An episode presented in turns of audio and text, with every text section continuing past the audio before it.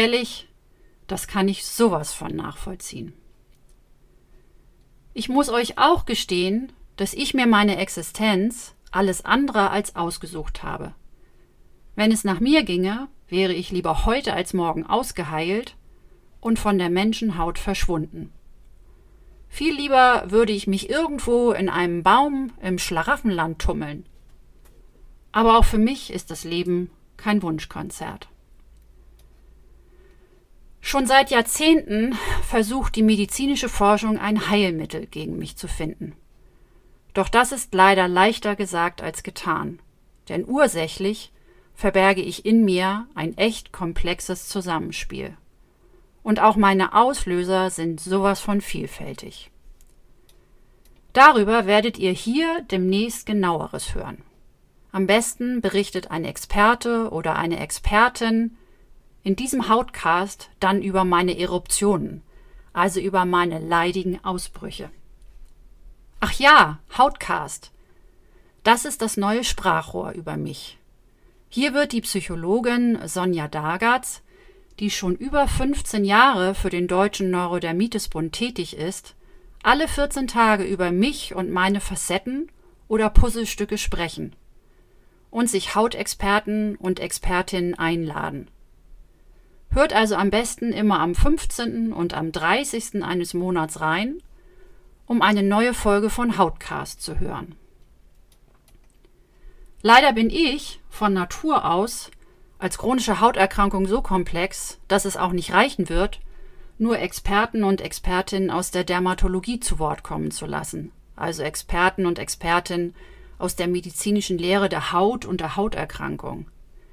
Hier müssen auch Experten und Expertinnen aus anderen wissenschaftlichen Disziplinen herangezogen werden, um ganz vielfältige Fragen zu klären. Zur Hautpflege, zur Ernährung, zum Umgang mit seelischen Belastungen und vor allen Dingen zur Alltagsgestaltung. All das wollen wir hier konstruktiv angehen. Es klingt erst einmal kompliziert, ist es aber gar nicht.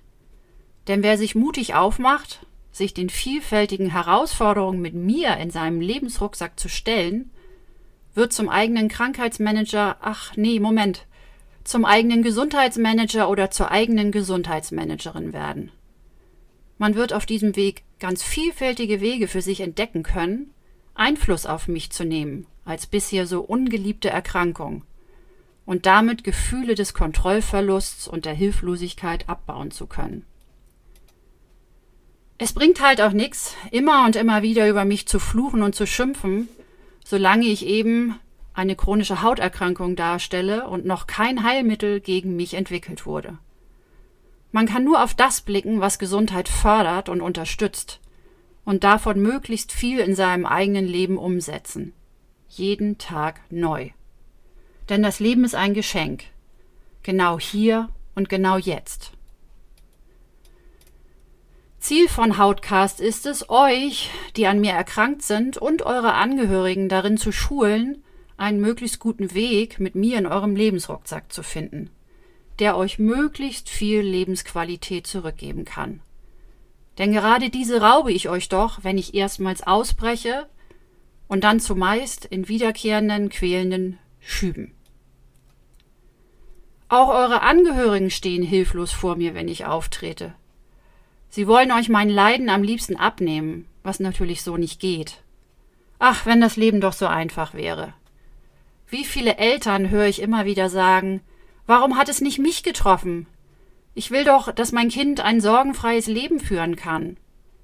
Was für ein Leben wird es denn haben, wenn es immer wieder von Hautentzündungen eingeholt wird? Umso wichtiger ist es also, dass Angehörige lernen, wie sie euch konstruktiv zur Seite stehen können, ohne mitzuleiden. Mitfühlen ja, Mitleiden nein. Denn wem nützt es, wenn sie mitleiden? Sie sind doch euer soziales Immunsystem. Gerade dann, wenn ihr im Schub mit mir unterwegs seid. Aber kommen wir zurück zu meinem eigentlichen Anliegen heute, zu meiner leidlichen Namensgebung. Denn ich habe vor mehr als 100 Jahren einen Namen erhalten, der fälschlicherweise impliziert, dass ich ein entzündliches Hautleiden mit Nervenbeteiligung wäre, gerade was den Juckreiz anbetrifft. Schauen wir mal genauer hin. Der Begriff Neurodermitis lässt sich aus dem Griechischen herleiten. Danach bedeutet Neuro übersetzt der Nerv und Derma steht für die Haut und die Endung itis für eine Entzündung. Ach, ich will hier ja nicht fachsimpeln oder euch sprachlich abgehoben vorkommen, aber, und hier sage ich ganz bewusst aber, ich finde es wichtig, Aufklärungsarbeit zu leisten, damit Menschen, die an mir erkrankt sind, nicht fälschlicherweise stigmatisiert werden, nur weil ich eben einst so benannt wurde. Damals waren die diagnostischen Werkzeuge ja auch ganz andere.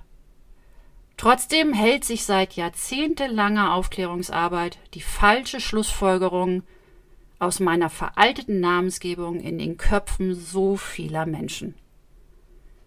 Denn immer noch begegnen Menschen, die an mir erkrankt sind, Unwissenden, die fälschlicherweise mutmaßen, dass ich als chronische Hauterkrankung eine nervliche Beteiligung hätte und in Folge dann laienhaft angenommen wird, die Erkrankten würden irgendetwas in ihrem Stressmanagement falsch machen. Ansonsten würde doch ihre Haut mit mir nicht so ausschlagen und aussehen. Ganz ehrlich, ich mag diese ungebetenen Ratschläge nicht.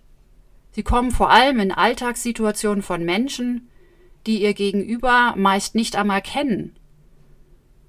Unter Umständen macht es es auch leichter, solche Ratschläge zu geben, wenn man sich nicht kennt.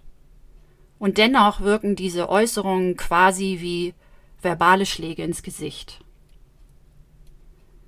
In Fachkreisen heiße ich heute atopisches Ekzem oder atopische Dermatitis. Diese beiden Bezeichnungen treffen meinen Kern als Hauterkrankung viel, viel besser. Die Bezeichnung atopisch kommt aus dem Griechischen und lässt sich aus der Perspektive der Philosophie mit Ortslosigkeit übersetzen. In Fachkreisen heiße ich heute atopisches Ekzem oder atopische Dermatitis. Diese beiden Bezeichnungen treffen meinen Kern als Hauterkrankung viel, viel besser. Die Bezeichnung atopisch kommt aus dem Griechischen und lässt sich aus der Perspektive der Philosophie mit Ortslosigkeit übersetzen. Aus medizinischer Sicht bezeichnet dieser Begriff eine genetisch bedingte Bereitschaft oder mit Fachworten eine Disposition, in übersteigertem Maße zu allergischen Reaktionen zu neigen. Und auch der Begriff Ekzem lässt sich aus dem Griechischen herleiten. Er verweist auf Hautausschläge oder Hautflechten. Und der Ausdruck Dermatitis verdeutlicht dann, dass eben eine Entzündung der Haut vorliegt. Kurz gesagt, ich bin ganz klar eine entzündliche körperliche Hauterkrankung, bei der eine genetische Veranlagung, also eine vererbte Disposition eine Rolle spielt. Man könnte auch sinnbildlich sagen, ich bin ein Hauträtsel, in dem noch viele Puzzleteile zu entdecken und aufzudecken sind. Das ist ja auch das Ziel von Hautcast. Soweit für heute. Ich schaue definitiv wieder bei Hautcast rein, wenn ich selbst wieder etwas zu sagen habe. Ich freue mich jetzt erst einmal auf den nächsten World Atopic Eczema Day. Hier waren die Awareness-Schaffenden äußerst clever und haben mich gleich auf Englisch tituliert und meine Vorgeschichte einfach Geschichte sein lassen. Ach ja, und wieder zuschalten in 14 Tagen, wenn die nächste Hautcast-Folge mit Sonja Dagatz und einem Hautexperten ansteht. Dann wird es, und so viel darf ich heute schon mal verraten, im Detail um meine Ursachen gehen. And don't forget, achtet auf eure Haut, denn ihr habt nur die eine.